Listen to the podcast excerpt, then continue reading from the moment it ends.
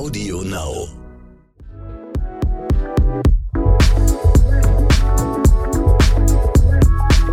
Herzfarben mit Brick Schaumburg und Lorraine Rahe.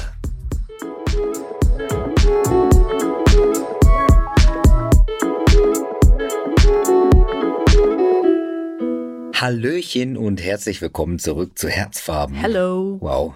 Lorraine, es ist schon Folge 5. Krass, ja.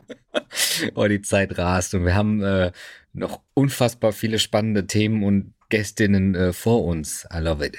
Ihr erinnert euch, oder? Letzte Woche sind wir mit einem neuen Themenblock gestartet. Die Arbeit. Falls ihr euch nicht erinnert, dann wäre jetzt der Moment, wo ihr einfach nochmal äh, zurückgeht und euch die ganzen Folgen äh, anhört. Das hilft. So, ich habe in der letzten Folge mit Hanna Schlubeck gesprochen. Sie ist Panflötistin. Ich finde das Wort immer noch sensationell. Und äh, mit Gianluca. Er arbeitet mittlerweile nicht mehr äh, in der Sparte, aber hat eine Ausbildung gemacht zum Landschaftsgärtner. Und beide verbindet eines. Sie sind trans. Oh, das verbindet eigentlich uns, uns drei. Stimmt. Und äh, ihre Berichte zu den Jobs haben wir gehört. Heute haben wir äh, ganz besondere Gästinnen am Start und vor allem natürlich wieder spannende Berufsfelder. Du hast Menschen getroffen aus zwei Berufsgruppen, die wirklich unterschiedlicher nicht sein können. Musik und Polizei. Die einen sorgen für Emotionen und Spaß und die anderen natürlich für Recht und Ordnung. Wir starten mal mit deinem Gespräch zum Thema Musik. Du hast mit der Popsängerin Wilhelmine gesprochen und Wilhelmine macht zwar auf eine Art fröhliche Musik, aber sie behandelt dabei auch ernste Themen. In ihrer Debütsingle 2019, also das erste Lied, das sie rausgebracht hat, Meine Liebe, da singt sie von ihrer Liebe zu einer Frau. Wilhelmine ist nämlich lesbisch. Ja. Also abgesehen davon, dass ich ihre Musik großartig finde und äh, sie auch ganz zauberhaft, finde ich sie natürlich super, super mutig. Und sie hat mir gesagt oder mir anvertraut in unserem Gespräch, dass sie damals zwar noch nicht diese Fanbase hatte, wie heute, aber sie hat sich ja trotzdem im wahrsten Sinne des Wortes quasi nackig gemacht und äh, einmal gesagt, hier bin ich in all meinen Farben und Formen und äh, ich bin lesbisch und stolz drauf und das sollt ihr auch alle wissen. Und ich habe sie natürlich in unserem Gespräch gefragt, äh, wie viel Überwindung sie das gekostet hat. Du eigentlich? Also ich habe so tatsächlich am Vorabend überlegt, so wow, was mache ich da eigentlich? Also ich habe zwei Tage vor der Veröffentlichung da gelegen und dachte so, wow, das mache ich jetzt wirklich und habe mich so ein bisschen erschrocken in, dem, in der Situation, in der es so real wurde. Aber ich habe damit alle Fragen irgendwie vorweggenommen. Ich wollte das nicht in Song drei oder vier machen, sondern ich wollte es einfach ganz von vorne bringen, als das zu mir gehört. Und dass es dann halt einfach nicht mehr der Rede wert sein muss und dass es ganz normal zu mir gehört. Was ich nicht gedacht hätte, dass im Laufe meiner weiteren Karriere dann eigentlich auch immer wieder darum ging und dass ich auch sozusagen mit der queeren Community dann einfach eins wurde. Das habe ich als äh, Dynamik gar nicht vorhersehen können. Das ist auf jeden Fall etwas, was mich total positiv überrascht hat. Ich dachte eher so, ich sag das, das Lied kommt raus, bam, bam, bam, bam, bam. Und dann werde ich dazu gefragt und danach ist es still. Das war so meine Überlegung. Und eigentlich geht es immer wieder in allen Interviews und Podcasts genau darum. Ja. Und es wird nicht still. Aber es ist irgendwie auch okay. Genau daran konnte ich mich jetzt irgendwie die letzten zwei Jahre gewöhnen. Und ähm, ich finde es irgendwie, ich wachse da so rein in die Rolle, weißt du?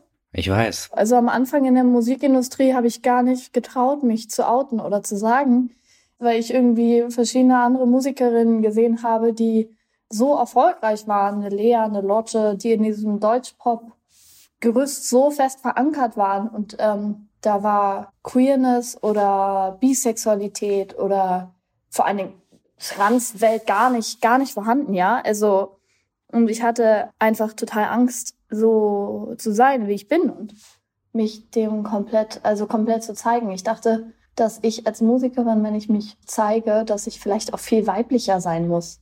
Mhm. Verstehe. Ich sehe in meiner, in, in meiner Entwicklung wie ich mich auch gekleidet habe und wie ich mich geschminkt habe und wie ich mich gegeben habe. Von jedem Musikvideo so eine Veränderung war, also hin zu mir selbst, dass ich irgendwie mich hinter, ich habe mich hinter Weiblichkeit ein bisschen versteckt, weil ich dachte, dass der Musikmarkt zu dem Zeitpunkt das dann besser verarbeiten kann, dass ich eine lesbische Frau bin. Weißt du, was ich meine? Ich, ja. Hast du von anderen MusikerInnen schon Anfeindungen erfahren wegen deiner Sexualität? Mm, ja, schon.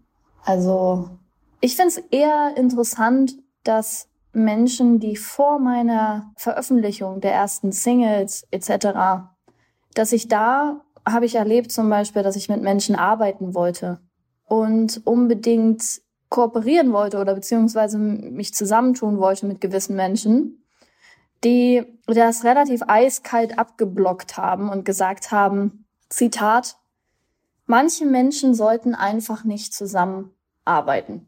Sowas habe ich gehört. Da war ich echt sehr, sehr traurig und sehr geknickt eine lange Zeit drüber, weil das jemand ist, mit dem ich unbedingt arbeiten wollte. Und ich bin diesen Menschen eigentlich hinterher gerobbt gefühlt und habe gesagt, Mensch, wir könnten noch einen Song schreiben oder wir könnten noch mal zusammen Musik machen etc. Und dann wurde das so eiskalt abgeschmettert und dann sind wir uns zufällig vor zwei, drei Monaten begegnet bei einer Produktion. Und die Person hat sich nicht wie ich daran erinnern können, hm. sondern war dann komplett das Gegenteil. Meinte, Mensch, Wilhelmine, ich habe gesehen, wie es bei dir läuft. Wahnsinn ist ja wirklich schön, dass so viele Leute auch zu deinen Konzerten kommen. Hast du nicht mal Lust, mit mir jetzt Musik zu machen? Und da war ich so, wait, können wir mal kurz drei Jahre zurückspulen und uns unseren Chatverlauf anschauen oder auch die Telefonate Revue passieren lassen, in denen du mir gesagt hast, dass du es nicht siehst, was ich mache und wer ich bin. Und auf einmal, wo ich andere Zahlen habe, sozusagen, oder Menschen das berührt, was ich tue, sieht diese Person in mir als einen Menschen, mit dem, mit dem, weißt du, gearbeitet werden kann jetzt. Das verstehe ich nicht. Also das hat mich geknickt. Und ja. sowas ist mir, ähm, sowas ist mir passiert. Aber jetzt explizit bezüglich meiner Sexualität eigentlich nicht. Kriegst du die Anfeindungen von vermeintlichen Fans? Oder überhaupt kriegst du da was ab? Ja, schon. Also so Tageshomophobie findet eigentlich in jedem Kommentarfenster statt, vor allen Dingen, wenn das Kommentarfenster ein nicht so geschützter Raum ist. Ich habe schon das Gefühl, dass mein, meine Kommentare oder meine Community total zusammenhält und auch alles irgendwie immer selbst untereinander klärt und mich beschützt und so, mich und meine Freundin. Aber wenn das jetzt so ein größerer Raum ist wie TikTok oder YouTube, wo Menschen sich anonymer fühlen, dann kommt da schon manchmal hartes Zeug aber das kennst du wahrscheinlich. Wem sage ich das? Ja, TikTok ist sowas, das würde ich nicht mehr haben. Finde ich als eines der öffentlichsten Dreckslöcher, die es gibt, wo Menschen sich auslassen. Das finde ich ganz seltsam bei TikTok, ehrlich. Kann ich mir auch nicht angucken, wie viele untalentierte Menschen da Dinge machen, die so hart gefeiert werden. Und wie viele junge, halbnackte äh, so krass gefeiert werden. Das war irgendwie damals schon da, also dachte ich, okay, das ist ein toxisches Feld hier, ich, das tut mir nicht gut, die App äh, lösche ich mal. Mhm. Aber ich kann natürlich, es, es ist ja ein sehr, sehr. Ich finde es eine ganz schöne Plattform, um auch an Menschen, an Communities zu kommen, mit denen man sonst gar keine Berührungspunkte hat das jetzt eine andere Altersgruppe ist oder ein anderes Interessenfeld, das finde ich schon sehr spannend. Ja. Aber klar, man muss halt gucken, wie in jeder, in jedem sozialen Medium ist es ja das Gleiche, dass man guckt, wie man es konsumiert. Voll. Also ich mit meiner Thematik äh, habe da nichts gefunden. Andere Sachen könnte ich mir vorstellen, aber jetzt so, ich wollte jetzt mit 32 auch nie nochmal anfangen. Aber kommen wir nochmal zurück zu dem, was mich tatsächlich echt immer belastet, glaube ich, wir wissen alle, Homophobie gibt's im Musikbereich nicht selten. Wenn wir mal zum Beispiel die Rap-Szene schauen, was glaubst du, müsste man im Musikbusiness in dieser Hinsicht verändern? Ich glaube, es ist eine andere Herangehensweise. Ich glaube, wenn man da ursprünglich hinschaut, wo entdecken Menschen auch Musik wo bekommen sie Berührungspunkte mit Musik, sind, finde ich, das Bühnen. Und wenn wir da anfangen und da ansetzen, wo Festival-Line-Ups entstehen oder wo geschaut wird, dass eine Diversität auf Bühnen herrscht, damit man als FestivalbesucherInnen, also dass man einfach auch verschiedene Diversität auf der Bühne erleben darf, damit man mit anderen verschiedenen unterschiedlichen Musikstilen oder InterpretInnen in Kontakt kommt. Weißt du, was ich meine? Ich glaube, es ist an der Stelle, wo BookerInnen entscheiden, wer spielt auf einem Festival. Das ist so unausgeglichen, das kannst du dir gar nicht vorstellen. Also ähm, Rock am Ring, ich weiß nicht, was die für eine Frauenquote haben oder. ja, glaub, also ich glaube, ich glaube nicht so hoch. Ich glaube wirklich, dass da drei Musikerinnen äh, spielen oder also weiblich gelesene Künstlerinnen. Ich mehr weiß ich glaube ich jetzt nicht oder zwei oder vielleicht gar nicht, gar keine Person. Ich glaube, da fängt's an. Und wenn dann die Rap-Industrie auch merkt, okay, wir sind hier nicht auf alleinigem Posten, vielleicht ändert sich dann auch die Sprache in der Kunst. Verstehst du, was ich meine? Wenn alle merken, dass sie nicht alleine sind auf der, am Gipfel sozusagen, sondern dass, stellen wir uns vor, ein Festival-Line-Up ist so durchmischt, dass es verschiedene, verschiedene Menschen gibt auf der Bühne, die dort auftreten. Dann haben vielleicht auch, hat auch vielleicht die deutsche Rap-Szene gar nicht mehr so große Töne. Weißt du? Was ich meine? Vielleicht ist das einfach der, der Beginn. Oder könnte sein. Ich könnte mir auch vorstellen, dass es immer noch mit Angst zu tun hat und Geldern natürlich sowieso. Ja, ich glaube, da, da muss sich einfach ein bisschen was verändern. Und ich glaube, vor allen Dingen verändert sich das, wenn man wirklich einfach die Menschen, die zu Minderheiten gehören oder zu Gruppen, die unterstützt werden müssen, auch in der Musikindustrie, wenn man die anders fördert, indem man nämlich einfach auch anders die Musik konsumiert, dann glaube ich, kommt man da in eine gewisse einen gewissen Ausgleich, hoffe ich. Ja. Aber ja, es ist total, es ist ein total langer Weg und es ist super viel Arbeit und ja, ich glaube, da haben wir alle noch einen Weg vor uns. Aber es ist auch okay. I'm ready. Und ich bin auch sowas von ready. Und das ist ja eigentlich auch das Entscheidende, dass wir alle bereit sind, das anzugehen. Ich sage übrigens immer, nur zusammen sind wir lauter. Und ähm, wir sollten nicht immer nur zuschauen, sondern vielleicht auch einfach mal den Mund aufmachen und sagen, wenn etwas nicht passt. Denn nur so kann sich etwas verändern und meistens macht es Angst und Angst ist eigentlich immer ganz gut, weil nach der Angst folgt Veränderung. Sehr gut. Ich fand das auch so krass, was sie meinte mit Rock am Ring. Sie war ja nicht so ganz sicher, ob es jetzt ein, zwei oder drei weibliche oder weiblich gelesene Künstlerinnen im diesjährigen Line-Up sind. Und da bin ich natürlich neugierig geworden. Ich bin auf die Homepage von Rock am Ring gegangen und habe erstmal gezählt. Also, passt auf, es sind bisher 72 Bands und MusikerInnen für das Festival-Lineup bekannt gegeben worden. Und Brix, jetzt rate doch mal, wie viele Frauen glaubst du sind darunter? Drei? ja, nicht ganz. Tatsächlich. Es sind neun. Neun Frauen.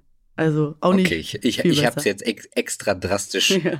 niedrig ausfallen lassen. Ja, man muss bedenken, dass Band ja auch meistens heißt, dass es ja mehrere Personen sind. Also es sind locker 200 verschiedene Menschen, verschiedene MusikerInnen vertreten und davon sind wirklich nur neun. Ich habe wirklich jede einzelne Band, die ich nicht kannte, nachgeschaut nach den Mitgliedern und es sind nur neun Frauen von so vielen Menschen. Das ist unfassbar. Crazy. Okay, da gibt es keine Quote. Eindeutig nein. Da gibt es absolut keine Quote. Und übrigens ist nur eine dieser neun Frauen Solokünstlerin. Alle anderen sind noch so von ein bis vier Männern umgeben. Teilweise singen die Frauen dann zwar selbst in dieser Band, wie zum Beispiel bei The Distillers. Und bei manchen spielen sie dann zum Beispiel nur ein Instrument, wie bei den Broilers, das ist ja auch eine deutsche Band. Und da spielt Ines Maibaum den Bass. Also ich bin ehrlich richtig schockiert. Vor allem, es gibt natürlich nicht viele Rock- und Metal-Bands mit Frauen, aber Rock am Ring ist ja schon lange kein reines Rockfestival mehr. Da treten Rapper auf, Popsänger und übrigens, es gibt auch Frauen, die rappen, nur mal so ein kleiner Hint. Auch ziemlich gute. Und ansonsten zum Beispiel jemand wie Louis Capaldi, also auch ein Popsänger. Also es würde genremäßig auf jeden Fall rein gar nichts dagegen sprechen, wenn es mehr Frauen in diesem Line-up gäbe. Und Wilhelmine hat ja auch schon erwähnt, es gibt Lea, Lotte und Mine zum Beispiel ist auch eine Sängerin, die ich sehr, sehr mag. Und Wilhelmine ist auf jeden Fall auch eine Person, die ich auch bei Rock am Ring sehen würde. Es gibt so viele weibliche Künstlerinnen und da gehören meiner Meinung nach viel, viel mehr auf die Bühne der deutschen Festivals. Also da muss sich definitiv etwas ändern und ich bin dankbar, dass Wilhelmine sich da öffentlich für einsetzt.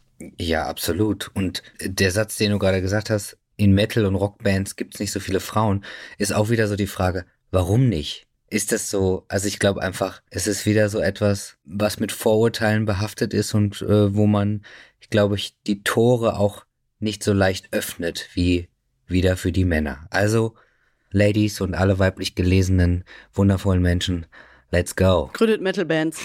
Lass uns eine Band gründen. Okay, apropos dankbar übrigens. Wilhelmine ist auch dankbar für eine Sache, die sie mir anvertraut hat am Ende des Gesprächs. Und äh, lass uns da doch mal reinhören.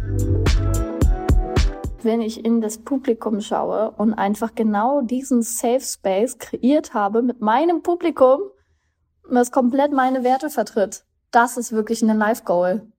Wirklich, wenn ich sehe einfach, dass so viele verschiedene, wundervolle, wunderschöne Paare da zusammenfinden und es einfach um Liebe an sich geht und es einfach ein geschützter Raum ist. Das, das macht mich halt wirklich sehr stolz, dass ich das irgendwie erschaffen konnte, ohne, ohne mich zu verbiegen, sondern im Gegenteil, indem ich so bin, wie ich bin und mich so gezeigt hat, mich so zu trauen, also mich so getraut hat zu zeigen. Darauf kann sie wirklich, wirklich stolz sein. Ich meine, was glaubst du, wie viele ungeoutete MusikerInnen es gibt? Das ist einfach nur krass. Also als Fan zu sehen, dass sozusagen das Idol einfach offen damit umgeht und wirklich zum Thema macht, dass das alles in Ordnung ist. Das ist so viel wert und gibt Mut und Kraft. Also wirklich wunderschön, dass es auf den Konzerten von Wilhelmine diesen Safe Space gibt, von denen sie gesprochen hat.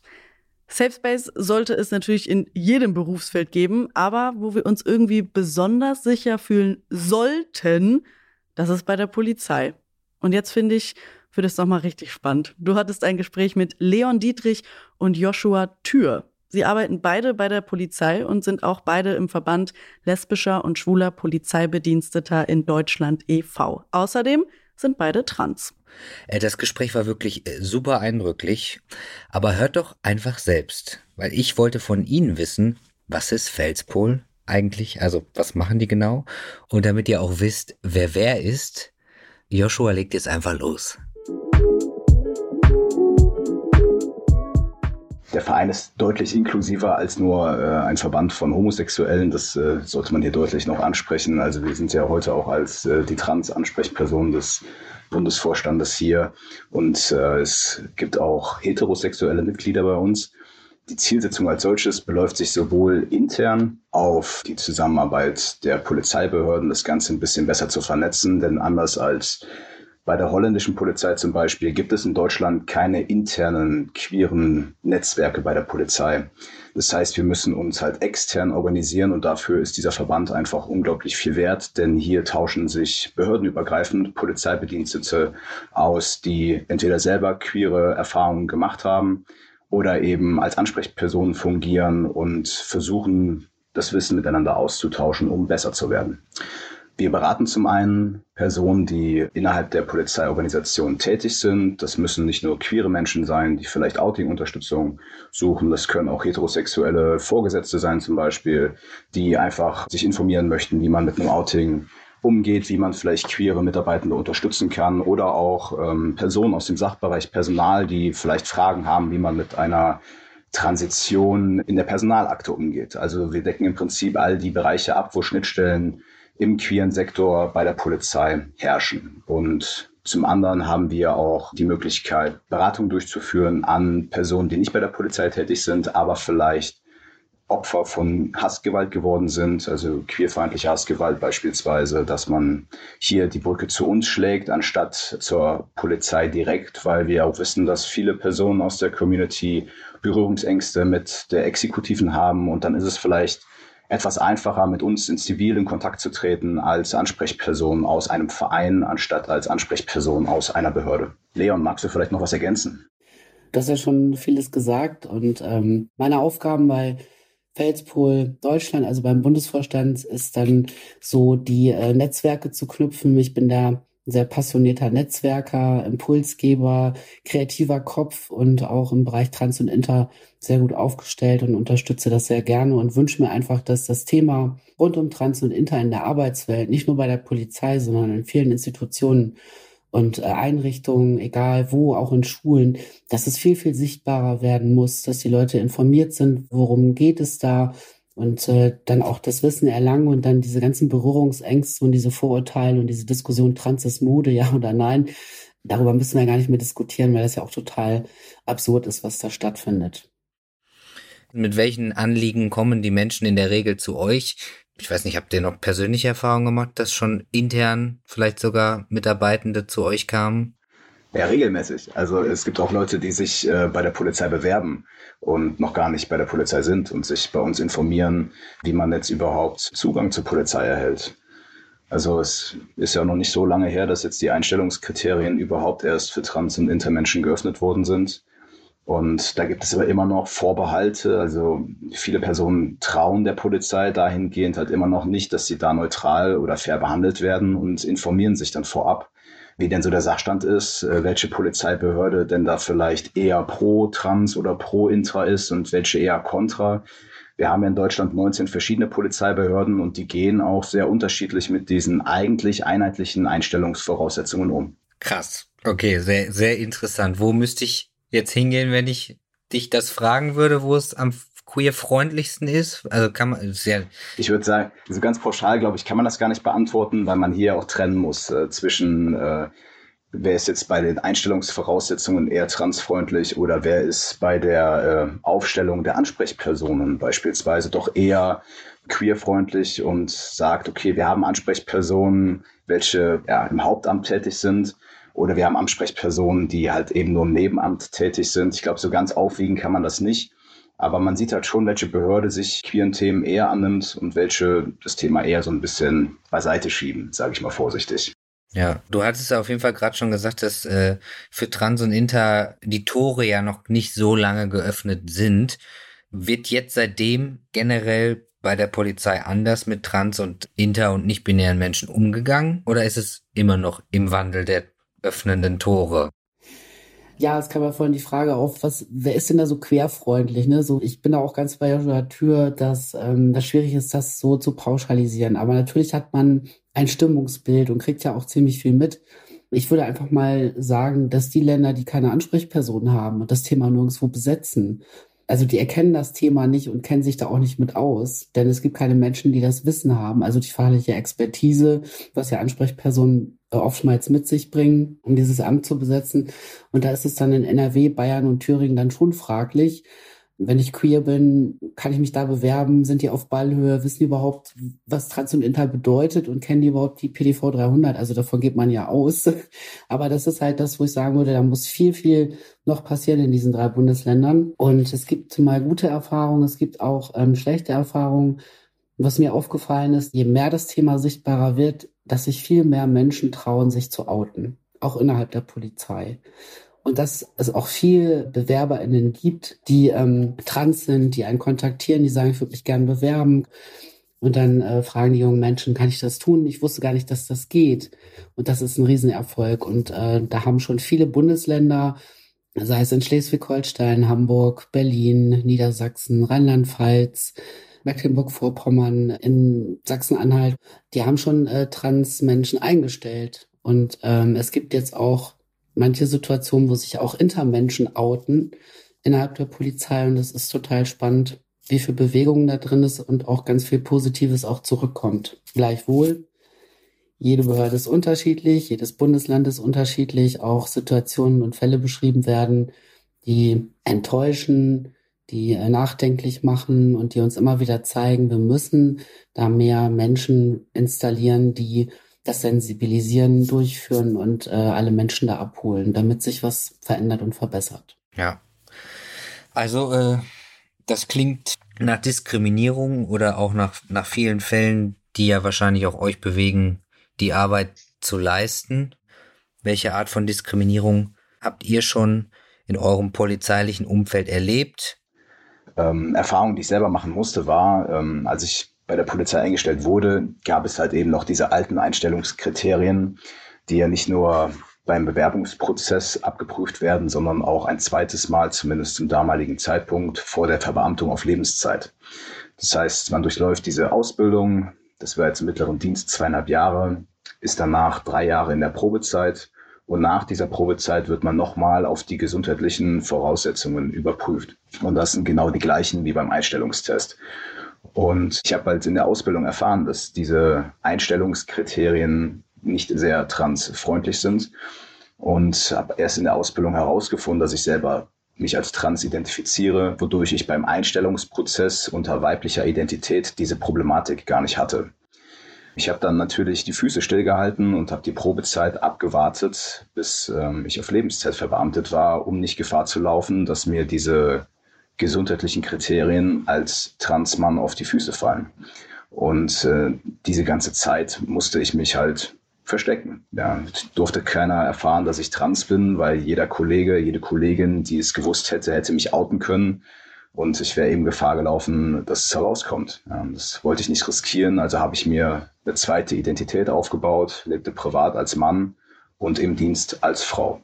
Und das hat natürlich unglaublich viele Ressourcen gekostet und auch, dass man im Kollegium alle anlügen muss, jeden Tag und immer wieder, bis hin zu naja, polizeiliche Maßnahmen, die vielleicht an Geschlechter verknüpft sind, wo man selber weiß, okay, eigentlich sieht das Gesetz jetzt etwas anderes vor, ja, aber man durchläuft dann diese Rolle in der Legende, die man sich aufgebaut hat, um sich selber nicht angreifbar zu machen. Ich würde mal sagen, es kommt immer darauf an, äh, wie der Takt der Zeit ist. Ne? Also ich, ich habe mich ja wesentlich später erst geoutet als Transmann. Und das war ein riesengroßer Kraftakt über all die Jahre hinweg. Und damals wurde ich ja in NRW eingestellt, also Nordrhein-Westfalen. Und ähm, hätte ich mich da schon geoutet, dann wäre ich ja gar nicht eingestellt worden. Und ich hatte all die Jahre Angst, äh, mich zu outen als Transmann. Ich hatte Angst, meinen, meinen Beruf zu verlieren, den ich hätte nie aufgeben wollen. Ich hatte Angst vor, was sagen die KollegInnen um mich herum, was sagen meine Vorgesetzten, ist die Zeit schon reif? Und dann ja, hatte ich dann äh, eine Beziehung mit meiner damaligen Frau und dann haben wir geheiratet und meine Frau sagte auch so, naja, du bist doch gut so, wie du bist, du bist, willst doch gar kein Mann sein und dann war ich auch wieder gefangen. Also es waren viele Aspekte und Gründe, die mich haben nicht frei sein lassen dürfen können. Ich weiß, es war jetzt kein richtiges äh, Wording, aber das berührt mich total, wenn ich darüber nachdenke und äh, es bewegt mich und es ist ganz komisch, darüber zu sprechen. Und dann irgendwann ähm, habe ich einen Länderwechsel nach Niedersachsen gemacht, ähm, habe dann irgendwann das Amt angenommen als Ansprechperson. Im Nebenamt habe ich das damals, äh, da bin ich damit angefangen und ähm, habe eine ganz andere Polizei kennengelernt und das hat mich sehr unterstützt, mich sehr motiviert. Und als ich mich dann geoutet habe, ähm, habe ich durchweg positive Erfahrungen gemacht, dass die Leute gesagt haben, hey, du bist gut so wie du bist und wir stehen an deiner Seite. Und das war überwältigend im Vergleich zu den Vorjahren, die ich hatte in einer anderen Polizei, wo das eben nicht so war. Gleichwohl, ich mir auch sicher bin, dass äh, es nicht allen Menschen gefällt, soll es ja auch nicht, aber es ist wichtig, respektvoll miteinander umzugehen. Und alles, was hinter den Kulissen passiert, kann ja gerne passieren, solange ich weiterkomme mit meiner Arbeit im Felspol Deutschland Bundesvorstand ähm, bin ich da sehr glücklich drüber um jede Veränderung und wenn es nur ein Millimeter ist, der da gerade passiert. Ja. Was könnte sich denn, also muss finde ich ein falsches Wort, was könnte sich denn und darf sich noch auf Hinblick Polizei und queere Menschen verändern? Also könnte ganz viel, sollte auf jeden Fall ist das Themenfeld Hasskriminalität. Wir brauchen ganz, ganz dringend Elemente in der Grundausbildung im queeren Kontext. Zum einen, um Berührungsängste abzubauen. Ähm, viele haben halt immer noch keinen Kontakt im eigenen Freundeskreis oder Familienkreis mit queeren Personen, haben diesbezüglich auch recht wenig Hintergrundwissen und entsprechend Vorurteile und Berührungsängste auch im Beruf. Und äh, wir haben halt alle Personen neutral zu behandeln. Und insbesondere, wenn es jetzt um Hassdelikte geht, brauchen wir halt auch ein Stück weit Kompetenzen über queere Menschen, um das Motiv Hass gegenüber LSBTI überhaupt zu erkennen. Und äh, die Statistiken diesbezüglich sind ähm, grauenvoll. Wir haben ein Dunkelfeld von über 90 Prozent nicht aufgeklärter Straftaten gegen die queere Community. Und hier hat sich jede Polizeibehörde damit zu beschäftigen und das fordern wir als Verband auch ganz klar, dass hier Inhalte in die Grundausbildung kommen. Also wir reden nicht nur von Fortbildungen, die freiwillig mal mitgenommen werden kann, sondern wir reden von Elementen, die einfach zum allgemeinen Wissen von Polizeibediensteten dazugehören. Das wäre ein Punkt, den wir als ganz wichtig sehen, wo jetzt auch die Innenministerkonferenz Ende letzten Jahres dann zum Glück auch endlich mal in der 215. Sitzung dann auch mal queere Themen auf die Agenda genommen hat und hier zum Glück auch Handlungsbedarf äh, sieht. Ja, das ist ja auch nicht immer selbstverständlich. Ja, wenn man die Behörden dann mal kontaktiert und auf Missstände hinweist, heißt das noch lange nicht, dass das dann auch äh, als solches anerkannt wird oder dass eine Notwendigkeit gesehen wird, hier zu handeln. Die Innenministerkonferenz hat das jetzt getan und aktuell wird daran gearbeitet, ein Expertengremium ins Leben zu rufen, wo eben Personen aus den Polizeibehörden, aus der Justiz etc aus Verbänden, die hier eben Kompetenzen besitzen, zusammen an einen Tisch kommen, um genau diesem Dunkelfeld entgegenzuwirken. Ein anderer Punkt, der auch stattfinden muss, ist, ähm, ja, wie wir mit Daten umgehen von Trans- und Intermenschen innerbehördlich, äh, was beispielsweise die Personalakte angeht. Auch hier äh, gibt es kein Offenbarungsverbot, wie wir es aus dem transsexuellen Gesetz kennen. Hier werden auch keine neuen Urkunden rückwirkend ausgestellt, wie man es zum Beispiel von den Schulzeugnissen kennt oder die Geburtsurkunde kann man sich auch neu ausstellen lassen auf den rechtskräftigen aktuellen Namen, den man ja nach der Gerichtsverhandlung dann hat. Im Behördenspektrum ist das äh, leider nicht selbstverständlich. Also ich habe beispielsweise jetzt äh, nur eine Bescheinigung zu meiner Ausbildung, weil ich einen Aufstieg durchlaufen habe von dem mittleren in den gehobenen Dienst, da meine Ausbildung im mittleren Dienst mir nicht neu bescheinigt worden ist. Auch Qualifikationsfortbildungen werden nicht neu ausgedruckt. Ähm, es bleibt alles beim alten Namen und man kann sich vorstellen, wenn man jetzt einen Aufbaukurs beispielsweise besuchen möchte und man soll den Nachweis von dem Grundkurs vorlegen, dann müsste man die Urkunde mit dem alten Namen zusammen mit dem Gerichtsurteil, wo ja drinne steht, wegen Transsexualismus, Namensänderung, Personenstandsänderung, tralala. Das geht ja eigentlich keinem was an. Ja. Aber da kommt man im Prinzip nicht drum rum, weil die Behörden immer noch der Meinung sind, dass diese Dokumente rückwirkend nicht ausgestellt werden dürfen. Ja. Und hier gibt es leider auch noch kein Gerichtsurteil, welches uns dabei unterstützt, unsere, ja, ich sag mal, die informationelle Selbstbestimmung in dem Moment dann zu wahren.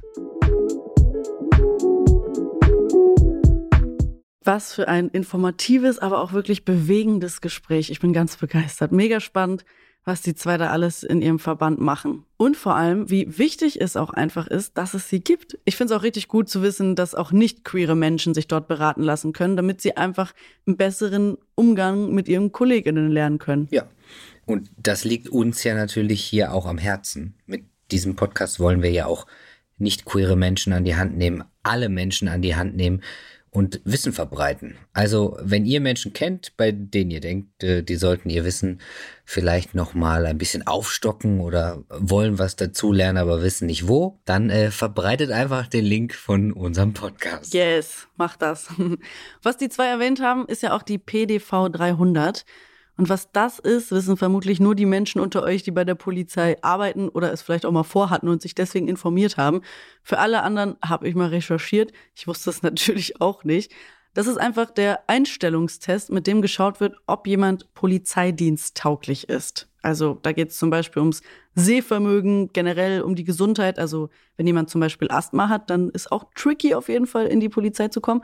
Aber auch die Geschlechtsidentität spielte eine Rolle spielte, weil die Fassung wurde zum 1. Januar 2021 geändert. Aber ihr habt in dem Gespräch ja auch gehört, Joshua und Leon sind in ihrem Polizeidienst beide als Frau eingetreten, weil es einfach nicht erlaubt war. Also, mal abgesehen davon, dass Januar 2021 ganz schön spät ist, finde ich sowieso krass, dass das überhaupt verboten war. Ich habe nochmal genau nachgelesen, was denn die Gründe überhaupt waren, trans, inter und nicht-binäre Personen dem Polizeidienst zu verbieten. Ein Ausschlusskriterium war zum Beispiel, wenn eine Frau Brustimplantate hat. Ist bei Transfrauen ja eben oft der Fall, nicht immer, aber viele machen diese Operation. Und die begründeten das dann damit, dass das Verletzungsrisiko bei körperlichen Auseinandersetzungen höher wäre.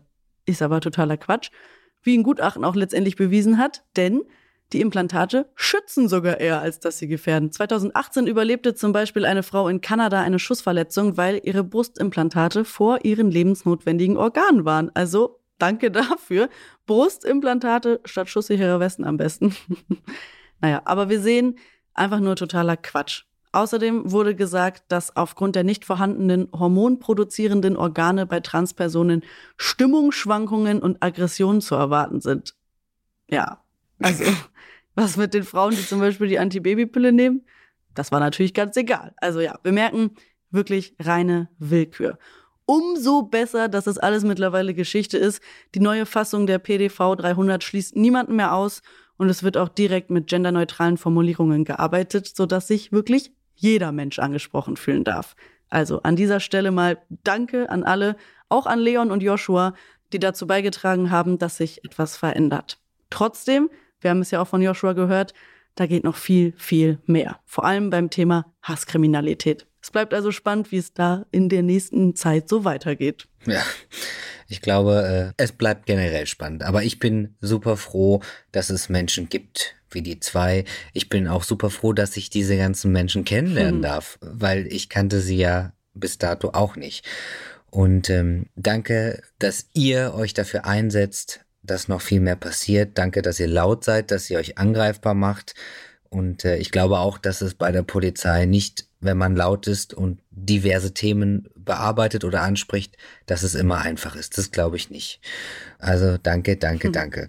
Und ihr, wenn ihr euch informieren wollt, wir verlinken natürlich alles noch zu äh, Felspol und zu den beiden in den Show Notes, also in der Folgenbeschreibung. Und äh, da sind auch die E-Mail-Adressen von Leon und Joshua. Ihr dürft ihn natürlich immer anschreiben, falls ihr eine Beratung zum Thema Polizei, äh, Leben, Trans oder einfach mal Danke sagen wollt, äh, machen möchtet. Boah. So, das war jetzt ein Ritt. Wir haben so viele tolle Menschen über ihre Arbeit sprechen hören und in äh, dieser und letzten Folge und in der nächsten Folge schließen wir den Themenblock auch schon wieder ab. Das ging schnell, oder? Und wir schließen den ab mit dir, lieber Frix.